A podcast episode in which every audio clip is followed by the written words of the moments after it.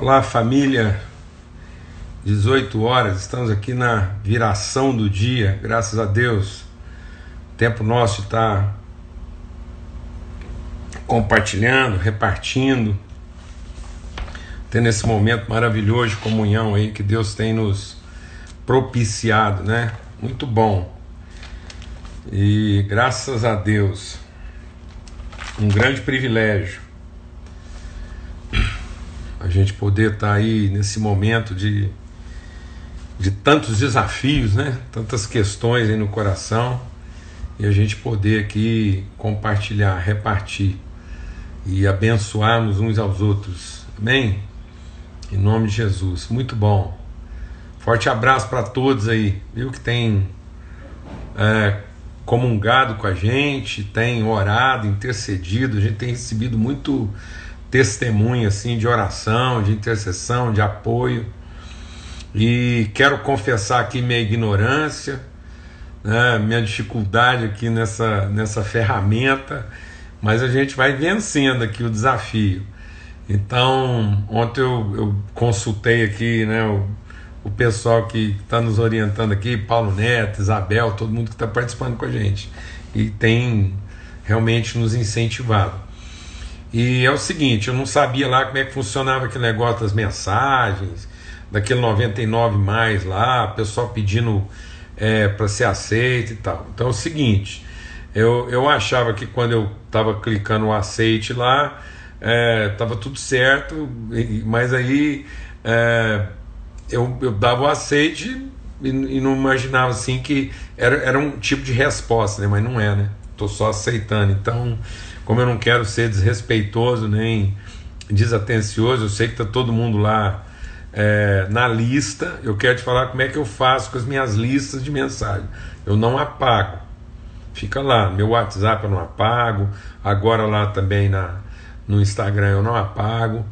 E eu vou assumindo o compromisso de buscar em Deus e vou passando devagar e vou respondendo. Às vezes tem irmãos aí que, quando eles nem imaginavam mais que a gente ia bater um papo, ter uma conversa, a resposta chega lá, tá bom? Então, assim, vocês vão tendo compreensão aí com, com o ancião aqui, a gente vai colocando nossa conversa em dia, tá bom? É uma grande alegria, para mim é um privilégio poder compartilhar, conversar tem um está rindo aqui, porque ele sabe que às vezes a, a resposta demora, o sulfardo, mas ela, ela chega, né? Então, assim, é, é um privilégio mesmo poder é, desfrutar disso. Então, você tenha paciência, insista. Se você perceber que às vezes não chegou uma resposta lá, você não está me incomodando. Tem gente que fala, ah, desculpa o incômodo. Isso não é incômodo, não, você está me ajudando, porque aí você está mantendo aquilo vivo lá para a gente poder conversar, tá bom? Em nome de Jesus. E eu também vou aprendendo, né? A, a me comunicar aí nessa, nesse novo, nessa nova ferramenta aí de, de, de conversa, né? De comunhão. Tá bom, amados? Graças a Deus. Grande privilégio mesmo. Outra coisa que eu queria compartilhar com vocês, assim, que tem estado no meu coração, é o que, que Deus tem colocado no meu coração, eu quero repartir com vocês. E a gente vai tratando disso junto. É, o, nosso, o nosso encontro de domingo, é, o que estava no nosso coração e o que a gente deve trabalhar é aquilo mesmo, né? entender como é que as coisas é, no reino de Deus funcionam. A gente só vai colher aquilo que a gente semear. Então, é o princípio da semente. Então, se a raiz é santa, se as premissas são santas.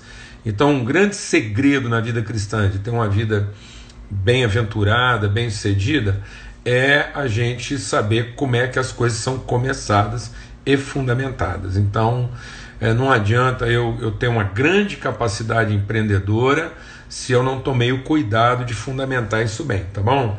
Então muitas vezes as coisas entram em colapso, muitas coisas a gente, é, elas vão fracassar e não por causa de incapacidade de uma coisa que você tenha feito de errado. Às vezes é exatamente porque estava dando tudo certo que a pressão vai aumentar. Então a pressão, né, os desafios daquilo que estão dando certo, está dando certo, são sempre muito maiores do que os desafios daquilo que está dando errado, tá bom? E aí tem que ser bem fundamentado. Por isso o nosso, é, a nosso mote lá é uma semana de primeira não começa na segunda. Ponto. Então, domingo, às 8 horas, é esse o escopo, é essa abordagem lá. Principalmente e essencialmente fundamentos. Durante a semana, esse, esse, esse entendimento que a gente teve aqui, de estar aqui é, de segunda a sexta na viração do dia, é para nós buscarmos né, uma, uma reflexão no Evangelho com aplicabilidade na nossa rotina. Como é que nós podemos aplicar, ou seja, fazer uma teologia aterrada e não uma teologia de arrebatamento, né, de, de, de simples devoção. Então nós queremos que a nossa vida devocional ela tenha aplicabilidade, ela tenha aterramento. Então a graça nos ensinou a viver. Então a graça é salvadora porque ela nos ensina a viver. Então esse vai ser o enfoque. Por isso que é, é diário, de segunda a sexta e tal. E aí eu estava conversando, a gente, é, como é, um, é uma coisa assim bem de aplicação, eu estava pensando na quarta-feira, depois seria até legal você mandar mensagem para ver se, se é um, um dia legal. A quarta-feira a gente tem uma live às vezes um pouquinho maior, porque a nossa live aqui, como ela é para tratar conceitos aplicados, práticos, a nossa ideia aqui é sempre é, fazer isso de meia hora, tá bom? Mas a gente quer às vezes uma, uma, uma um pouquinho mais extensa para eu poder prestar atenção nas perguntas aqui, responder e ouvir pessoas já na hora mesmo. Então, às vezes algumas perguntas que estão chegando para mim lá por escrito, a gente poderia estar tá resolvendo aqui é, na hora no nosso bate-papo. Se eu for tentar fazer isso todo dia, enquanto eu estou conversando aqui, a gente pode perder um pouco do conteúdo, porque cada dia a gente vai tratar assim de um, aspecto bem prático, a gente tem que ser bem objetivo. Aí uma, uma distração assim às vezes faz a gente fugir do, do propósito. Mas se a gente tirar um dia, igual fosse lá numa escola, num, num encontro mesmo bem pedagógico, a gente tirar um dia lá só para conversar, tirar dúvida, bater papo, tá bom?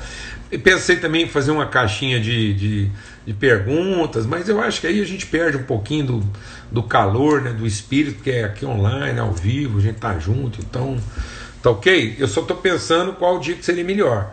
Então eu pensei na quarta-feira, porque a gente faz uma pausa, aí algumas dúvidas tal, depois a gente retoma, tá ok? Então vai ficar assim, e então a gente vai ter é, segunda e terça sempre no mesmo horário, 18 horas, e depois é, quinta e sexta, mas na quarta-feira a gente faz um pouquinho mais estendido, podemos fazer até uma ligeira recordação e bater um papo aqui ao vivo, tá bom? Muito bom, graças a Deus. E agora vamos orar, e eu queria já adiantar para vocês sobre o que, que nós vamos conversar. Nós vamos conversar é, sobre. É, é o testemunho de Neemias, quando Neemias foi levantado por Deus para reedificar os muros de Jerusalém. Então os inimigos tinham destruído a cidade, derrubado os muros, a cidade estava à mercê, estava exposta, a cidade estava vulnerável. Então nós estamos vivendo uma situação em que os muros de proteção da sociedade foram derrubados, aquilo que a sociedade confiava, aquilo que a sociedade tinha como proteção da sua vida está comprometido. E agora como é que nós podemos ser homens e mulheres de Deus? Que vão ser levantados por Deus para levantar os muros, para reedificar a cidade, para que a cidade seja habitável. A gente quer tratar isso de forma bem prática, como é que a nossa espiritualidade pode operar de maneira prática no sentido de tornar a cidade habitável e a gente reconstruir processos, tá ok? Então, é... e aí é sobre isso que a gente vai tratar. Então eu queria conversar um pouquinho sobre liderança redentiva. Vai ser mais ou menos o tema que a gente vai trabalhar aí. Homens e mulheres, filhos de Deus, que exercem um papel de uma liderança redentiva.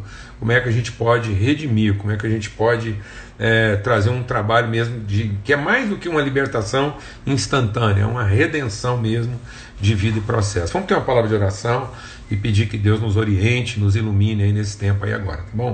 Pai, muito obrigado, muito obrigado mesmo pelo teu amor, alegria da gente estar aqui como família, como povo, num, num momento de profunda angústia, grandes desafios, mas a gente poder tratar isso com esperança, com fé, com disposição e com certeza de que foi para exatamente uma hora como essa que o Senhor nos levantou. Nós temos é um coração grato de saber que nós podemos enfrentar tudo isso, na plena certeza de que o Senhor já proveu as condições, os recursos, a direção para que isso seja enfrentado e vencido da forma própria, Pai. O Senhor não nos abandona e o Senhor sempre vai levar a bom termo aquilo que nos diz respeito, em nome de Cristo Jesus. Amém. Abra sua Bíblia lá no livro de Neemias e a gente vai ler aqui agora o capítulo 1, conversar um pouco aqui é, sobre Neemias no capítulo 1, e diz assim: Ora, as palavras de Neemias, filho de Acalias, no mês de Quisleu, no ano vigésimo, estando eu na cidade de Suzã.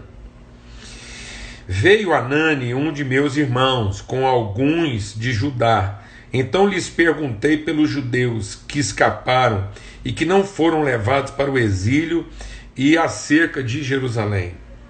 Disseram-me: os restantes que não foram levados para o exílio e se acham lá na província estão em grande miséria e desprezo. Os muros de Jerusalém estão derrubados e as suas portas queimadas. Tendo eu ouvido essas palavras, assentei-me e chorei. E lamentei por alguns dias, estive jejuando e orando perante o Deus dos céus. E disse: Ah, Senhor, Deus dos céus, Deus grande e temível, que guardas a aliança e a misericórdia para com aqueles que te amam e guardam os seus mandamentos. Estejam, pois, atentos os teus ouvidos, os teus olhos abertos, para acudires à oração do teu servo. Que hoje faço a tua presença, dia e noite, pelos filhos de Israel, teus servos, e faço confissão pelos pecados dos filhos de Israel, os quais temos cometido contra ti, pois eu e a casa do meu pai temos pecado. Temos procedido de todo corruptamente contra ti. Não temos guardado os mandamentos, nem os estatutos, nem os juízos que ordenaste a Moisés, teu servo. Lembra-te da tua palavra que ordenaste a Moisés, teu servo, dizendo: Se transgredir se transgredirdes, eu vos espalharei por entre os povos. Mas se vos converterdes a mim e guardardes os meus mandamentos e os cumpris, então, ainda que os vossos rejeitados estejam pelas extremidades do céu, de lá os ajuntarei e os trarei para o lugar que tenho escolhido para lhe fazer habitar o meu nome. Esses ainda são os teus servos e o teu povo que resgataste do teu grande poder com a tua mão poderosa. Ah, Senhor, estejam, pois, atentos os teus ouvidos à oração do teu servo e a dos seus servos que se agradam de temer o teu nome. Concede que seja bem sucedido hoje o teu servo e dá-lhe mercê perante este homem. Nesse tempo eu era copeiro do rei. Amém. Graças a Deus. A gente vai estar meditando sobre uma boa parte do livro, de maneira bem prática, aplicando isso no nosso dia a dia. Primeira coisa que a gente precisa entender com o Neemias aqui é que ele estava pronto a se meter numa questão que não era diretamente, individualmente relacionado a ele. O Neemias estava desfrutando, apesar de ser um tempo de privação, dificuldade, o povo tinha levado, sido levado cativo, mas num cenário ruim, a situação do Neemias era privilegiada, porque ele era copeiro do rei, vivia numa boa, morava bem, apartamentinho, e casa, comida, roupa lavada, o cara estava na dele. E esse é um problema que a gente precisa entender que se a gente quiser ter uma liderança redentiva, nós precisamos entender, amado, a nossa responsabilidade com o todo. Nós temos que ter essa percepção, nós temos que ter esse entendimento que Deus colocou em, nós, em nós condições e que essas condições não são para satisfazer nosso interesse e nem para garantir a nossa situação de conforto. Então, nesse momento agora, a última coisa que a gente tinha que estar tá fazendo é buscar informações para saber de que maneira essas coisas que estão acontecendo hoje vão nos afetar diretamente, individualmente. A gente precisa entender de que maneira essas coisas estão afetando o todo. Por isso, o Neemias ele foi perguntar como é que estava o povo, e principalmente como é que estavam aquelas pessoas que eles sabiam que tinham menos condições de enfrentar a situação. Então, a primeira coisa que eu quero compartilhar com vocês aqui de maneira prática, para filhos e filhas de Deus, se nós quisermos exercer uma liderança redentiva, a exemplo de Neemias, é o que? É assumir a responsabilidade. É sermos pessoas responsáveis. Talvez a maior oportunidade que a igreja brasileira está tendo nos dias de hoje é de finalmente nós deixarmos a nossa infantilidade agir como menino, pensar como menino, que não está errado. Paulo diz: quando eu era menino, eu fazia as coisas próprias de menino, mas quando eu cheguei a ser adulto, eu deixei das coisas próprias de menino. Então, amado, não tem nada de errado enquanto eu sou imaturo, infantil, eu não estou preparado, não tenho entendimento, não tenho percepção, não tenho as condições, eu agir como criança. E o que é a criança? A criança ela está voltada para ela mesma. A criança não ama a mãe, a criança ama o peito. A relação com Deus ela é totalmente fisiológica. Então nós temos que sair desse fisiologismo e ficar aqui rezando para Deus resolver o problema. Então o Neemias, o Neemias, ele queria uma informação como quem está querendo se envolver e não como está querendo saber. Amém? Eu vou repetir. O Neemias foi buscar uma informação para como quem quer se envolver e não como quem quer saber. Não adianta você saber tudo se você não quer se envolver. E aí, quando ele vai orar, ele não vai orar pedindo que Deus resolva. O Neemias, ele podia simplesmente, lá no lugar que estava, fazer uma campanha de oração, levantar um jejum, um clamor, juntar os crentes, tudo que estava lá em volta dele, falar assim: gente, vamos levantar um clamor para ver se Deus põe aquele povo lá numa boa. Vai lá, resolve o problema, levanta alguém. Não, amados. E a oração do Neemias ela é toda focada no fato de que ele está buscando em Deus as condições dele resolver o problema. Amém? Em nome de Jesus. Pelo sangue do Cordeiro. Nós não temos aqui ficar rezando, orando. Arrependimento não é a gente gastar o nosso tempo diante de Deus para dizer para Deus o que, que ele tem que fazer. Quando Neemias levanta as promessas de Deus, deixa o Espírito de Deus ministrar o seu coração. Primeira coisa, quando Neemias toma notícia, ele toma notícia como quem quer se inteirar. Integrar quer dizer o seguinte: quem quer entrar dentro. Amado, em nome de Cristo Jesus, você está entrando dentro dessa situação ou você está querendo sair fora dela? Vou perguntar de novo tudo isso está acontecendo, você está querendo entrar dentro ou você está querendo sair fora? Porque tem gente que está querendo saber tudo que está acontecendo para saber como é que ele vai, como é que ele consegue sair fora disso. Não, mano. Começa a se informar para saber como é que você vai entrar dentro disso. O que, que te compete, por onde você vai começar, onde nós vamos começar. Então Neemias foi lá e falou: escuta, como é que está lá? Como é que está lá o quê? Como é que está lá os meus irmãos? Para que, que ele queria saber isso? Para saber por onde ele ia entrar, por onde ele ia começar. Então, esse momento agora era o momento de nós, os filhos de Deus, não estar tá aqui rezando, orando, tendo informação para saber de que maneira nós vamos fazer aqui uma redução de dano. De que maneira nós vamos ficar aqui trabalhando para ver se, se a gente sofre o mínimo possível com esse negócio. Não, mas nós temos que estar nos inteirando agora, buscando, nós temos que estar colocando toda a nossa sensibilidade. Então o que, o Neemias fez? A palavra de Deus diz que ele ouviu uma notícia, o que, que ele fez? Ele ouviu, assentei-me, chorei e lamentei por alguns dias, estive jejuando e orando. Ele fala da oração dele. Aí quando ele fala da oração dele, ele vai falar de todas as promessas, presta atenção. Ele vai falar de todas as promessas, ele fica lá falando com Deus, Deus, o senhor fez isso, o senhor é assim, o senhor é assado, o senhor prometeu e tal. Aquilo era para alimentar no coração dele a sua certeza de que Deus sendo assim, como é que ele tinha que ser. Amém? Uma vez que Deus é dessa forma, como é que ele tem que ser? Como é que ele vai se envolver nisso? Como é que ele vai participar do processo? Amém, amados? Em nome de Cristo Jesus. Então a nossa oração não é para usar as promessas de Deus contra Deus. É usar as promessas de Deus a nosso favor, no sentido de, de sermos movidos, de sermos conduzidos. Então essa promessa tem que alimentar o meu senso de responsabilidade e não me isentar dele, em nome de Cristo Jesus. Então agora era o momento, depois nós vamos falar de alguns aspectos práticos, agora é o momento de cada um de nós, eu, você, gastar esse tempo e para gerar em nós, para buscar em nós esse nível de engajamento, esse nível de percepção, essa sensibilidade, esse envolvimento, essa inteiratividade, eu tenho que me inteirar disso. Amém? Em nome de Cristo Jesus. E aí, qual que é a oração dele? Ele fala assim: a minha oração, em nome de Jesus, vamos fazer essa oração aqui hoje. Ele diz assim: a minha oração é que o Senhor me conceda de que eu seja bem sucedido. Presta atenção, amados.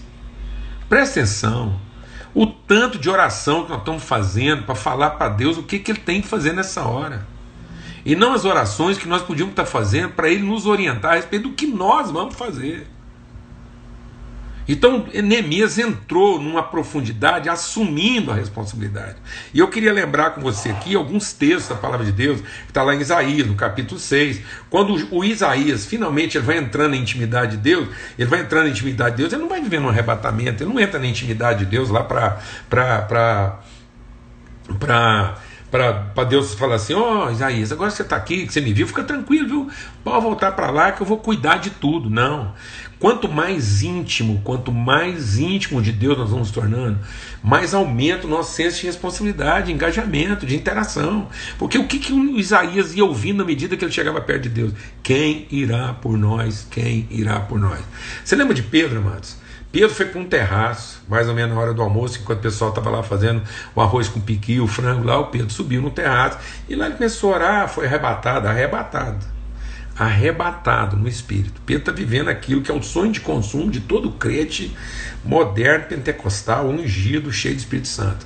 Um arrebatamento que sai do corpo. Pedro foi arrebatado. Você vê o grau de religiosidade aonde, aonde a religiosidade nos afeta, aonde a religiosidade cria suas raízes. Pedro estava aí arrebatado, fora do corpo, em arrebatamento. Quem veio falar com ele no arrebatamento foi Deus em pessoa, não foi um anjo, não, não foi um pregador pentecostal, não, não foi um avivalista, não foi um pregador da hora, nem um líder de louvor, mano. Foi Deus. O Pedro, arrebatado, teve uma visão de Deus. Aí Deus virou para ele e falou assim: Ô Pedro, eu, desceu, Deus desceu num lençol, várias coisas imundas, e falou assim: come. E sabe o que, que Pedro falou? Para Deus, arrebatado no espírito, você vê onde é que a religiosidade vai na vida da gente? O tanto que a gente está preocupado em salvar a si próprio. Pedro criou naquele momento o maior sofisma da humanidade. O maior sofisma da humanidade ele é composto de duas palavras: não Senhor. Pelo seguinte: se é Senhor, não pode ser não. Se é não, não é Senhor. Então, quando você diz não, Senhor, isso é sofismático. Porque se é Senhor, como é que você está falando não? Então, você está falando não é porque não é Senhor. E ele conseguiu falar para Deus: não, Senhor. E Deus fez isso por três vezes, e por três vezes o Pedro, até que o Pedro entendeu que era Deus falando com ele, que ele precisava abrir a mente dele, precisava se envolver. E aí o Pedro saiu do arrebatamento como? saiu arrebatado, e Deus falando para ele: Ó, oh, Pedro, agora que você me viu, esse arrebatamento, essa coisa do espírito, esse negócio aí, essas comidas aí, é para você entender que isso não vai te fazer mal, não, e você agora viver uma vida aí, eu, eu vou te guardar. Não. O Pedro saiu do arrebatamento e dois soldados lá do Cornélio estavam lá esperando para ele, para chamar ele para ir conversar com o Cornélio. Ora, amado, na nossa lógica religiosa, não era o Cornélio que tinha que conversar com Pedro, então os dois estavam orando ao mesmo tempo. Então por que, que o Cornélio não teve uma visão de Deus para levar, para ele ir lá conversar com Pedro? Não, amados. O Cornélio teve uma visão de Deus para chamar Pedro, e Deus deu provisão para Pedro, porque o Pedro tinha que ir no Cornélio. É isso, amado. Esse momento agora não é como é que as coisas virão a nós, é como é que nós iremos para as coisas. Não é quem é que as coisas vão chegar aqui e vão estar resolvido, o coração do povo resolvido para nós, as circunstâncias resolvidas para nós. Agora todo mundo vai querer ouvir o que nós temos para pregar, nada disso não, amado. Agora nós temos que ir às pessoas, assumir a responsabilidade delas. E é isso que Pedro estava falando, Deus estava falando para Pedro. E parece que o Pedro não entendeu o recado. Porque, apesar de ter tido a visão, ter falado para Deus não três vezes, quando ele chega lá no Cornélio, Deus falou assim para ele: Pedro, eu quero agora que você nunca mais chame nada de imundo, nem ninguém de imundo. Sabe o que, que o Pedro fez? Chegou na casa do Cornélio e falou assim: Ô Cornélio, você sabe que não é permitido para mim entrar na casa de um gentio imundo. Mas como Deus falou para mim que eu não podia mais chamar nenhum imundo de imundo, então eu vou entrar na sua casa. Ou seja, Pedro fez questão de deixar claro para o Cornélio que apesar de Deus ter proibido ele chamar alguém de imundo, ele continuava achando que o Cornélio era imundo. E você acha que está pouco? Ele estava lá pregando, o Espírito Santo desceu para o Cornélio no meio da mensagem, ele voltou para os amigos e falou assim: Olha, eu estava lá no meio da mensagem, eu não tinha nem terminado, nem tinha feito o apelo ainda, o Espírito Santo veio sobre eles, aí eu ia fazer o quê? Então, amado, nós temos que nos libertar disso, em nome de Cristo Jesus. Agora, eh, nós temos que sair dessa meninice, dessa infantilidade e achar que as que Deus vai resolver. Deus está nos dando condições de assumir a responsabilidade. Nós temos que abraçar, nós temos que entrar nisso. Nós temos que agora buscar de Deus essa essa interioridade, entender que Deus está levantando esse clamor. Quem irá por nós? Quem vai assumir a responsabilidade? Porque foi isso, esse era o problema constante de Pedro. Lembra quando Jesus falou para Pedro lá em Lucas? Ele disse assim: Pedro, quando tu te converteres, cuida dos seus irmãos. Depois Jesus está ressurreto lá na conversa de João, no finalzinho do livro de João, de novo lá, Jesus, Pedro, você me ama? Ele falou: Senhor, eu amo. Fala então, apacenta os seus irmãos, cuida dos seus irmãos, atende os seus irmãos. Então agora, amados é momento da gente revelar para esse país uma igreja amadurecida. Homens e mulheres, jovens amadurecidos, que param de gastar seu tempo, sua criatividade, sua inventividade, sua capacidade para cuidar de si próprio e arrumar bons empregos. O Neemias era um cara que, no meio de uma dificuldade danada, um tempo de perseguição, tinha arrumado um bom emprego. Era um cara que pegou toda a capacidade dele, ele estava bem. Ele não tinha que preocupar. Ele estava na corte, trabalhando na corte, servindo na corte. As competências dele estavam trabalhando a favor dele, mas não era isso. Ele queria saber como é que estava o povo e qual era a responsabilidade dele em relação a esse povo. Ele entendia que o chamado dele não era para manter seu status quo, não era para cuidar de si próprio e garantir para si mesmo um bom salário, uma boa condição, uma boa moradia e um bom reconhecimento e ser amado da elite, fazer parte da corte porque presta um bom serviço. Em nome de Cristo Jesus, o Senhor. É tempo de uma liderança redentiva. É tempo de nós amadurecermos. É tempo de nós começarmos a orar e dizer: Deus nos conceda que a gente seja bem sucedido nesse mistério e nessa. Voltamos aí? Acho que voltamos. Deu uma pausinha leve aí, mas nós vamos terminar agora com uma palavra de oração. Em nome de Cristo Jesus, é tempo de uma liderança redentiva. Chega da gente ficar usando a nossa religiosidade para justificar nossa falta de compromisso, celebrar nossas conquistas, celebrar nossa garantia, nossas estabilidades, nosso padrão de vida e, e celebrar as bênçãos que a gente pode desfrutar. Neemias podia fazer tudo isso. Ele podia sentar lá no palácio do rei, ouvir aquelas notícias, perguntar: e aí, como é que está o povo? Ah, está tudo lascado, a cidade caiu, queimou tudo, não tem parede, não tem muro e não tem porta. Ele falar: é, também, lá o povo não, não queria ouvir Deus, ficou em pecado, é o pecado deles, o problema deles, a dificuldade deles. Eu estou aqui, sou crente, sou um homem de Deus, arrumei um bom emprego, o rei gosta de mim, me paga bem, tenho uma boa qualidade de vida, tenho um carro bom, tenho uma atividade profissional, vai super bem. Estou pensando em fazer um curso agora gourmet e virar um chefe ou alguma coisa desse tipo. Amém, amado? Em nome de Cristo Jesus. Em nome de Cristo Jesus, o Senhor. Homens e mulheres que não ficam ocupados de si próprios mas entende a sua vocação de serem líderes redentivos dessa nação. E agora é o tempo. Agora é o tempo da gente sentar, chorar, buscar a Deus, ter comunhão, e nós vamos tratar isso de forma prática. Essa semana a gente vai conversar sobre alguns aspectos práticos de qual é a trajetória, o que, que Deus garante e o que, que deve ser a nossa postura e a nossa atitude. Amém? Em nome de Cristo Jesus, o Senhor, um privilégio. Estou muito alegre de a gente poder conversar sobre esse assunto, porque entendo que há uma promessa de Deus aí para a nossa vida e algo de muito prático, muito efetivo a ser compartilhado. Em nome de Jesus, vamos ter uma palavra de oração. Pai, muito obrigado, obrigado mesmo pelo teu amor, obrigado, obrigado por essa oportunidade, obrigado porque a gente pode sentar aqui agora e ter o coração profundamente tocado e falar como Neemias o Senhor é fiel, o Senhor é bondoso, o Senhor sempre nos chamou ao arrependimento, o Senhor sempre tratou com misericórdia o nosso pecado, o pecado dos nossos pais, e nós temos pecado diante do Senhor, mas o Senhor quer redimir, o Senhor quer restaurar a cidade, o Senhor quer levantar os muros, o Senhor quer edificar as portas, o Senhor quer trazer redenção para que a cidade seja habitável. Então concede a nós, concede agora a nós, que nós sejamos bem-sucedidos no desafio de trazer dignidade para a cidade, de fazer com que essa cidade seja habitável e o seu povo redimido. Oh Deus, nós, o Senhor, o Senhor tem sido fiel naquilo que é a tua parte, naquilo que o Senhor prometeu fazer. Então dá, Senhor, que nós também sejamos fiéis como filhos do Senhor e que nós possamos dizer ao chamado do Senhor: Eis-nos aqui, envia-nos a nós. Que nós possamos, na nossa conversão, cuidar dos nossos irmãos, da nossa família, do nosso povo, Pai. No nome de Cristo Jesus, o Senhor.